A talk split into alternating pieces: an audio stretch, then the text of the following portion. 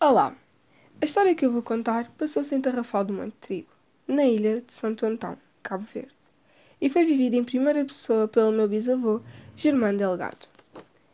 Na tarde de 27 de setembro de 1941, em plena Guerra Mundial, por volta das 4 horas, emergem dois submarinos alemães na praia do Tarrafal do Monte Trigo.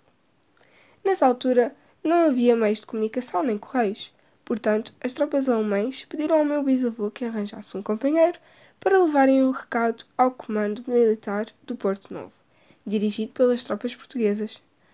Ambos partiram do Tarrafal às seis da tarde do mesmo dia.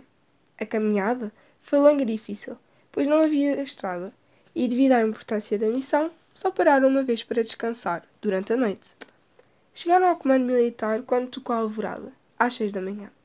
Foram recebidos pelo guarda que estava de plantão dizendo que tinha uma nota para entregar ao comandante. Este ficou espantado quando o leu. Era a primeira vez que um submarino emergia em Cabo Verde. Tendo em conta o contexto político-económico que se vivia na altura, os alimentos eram escassos, e após uma longa caminhada, o meu bisavô, um jovem desinimido de 22 anos, disse: Senhor Comandante, estamos com fome.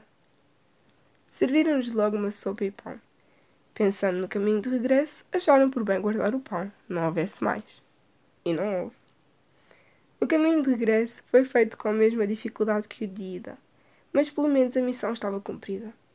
Voltaram aos submarinos e, como forma de agradecimento, foi-lhes dado 25 tostões. Na altura, não era muito, mas o importante foi a experiência inédita que viveram e a história que fica e vai sendo contada de geração para geração. Obrigada pelo vosso tempo Adriana Azevedo.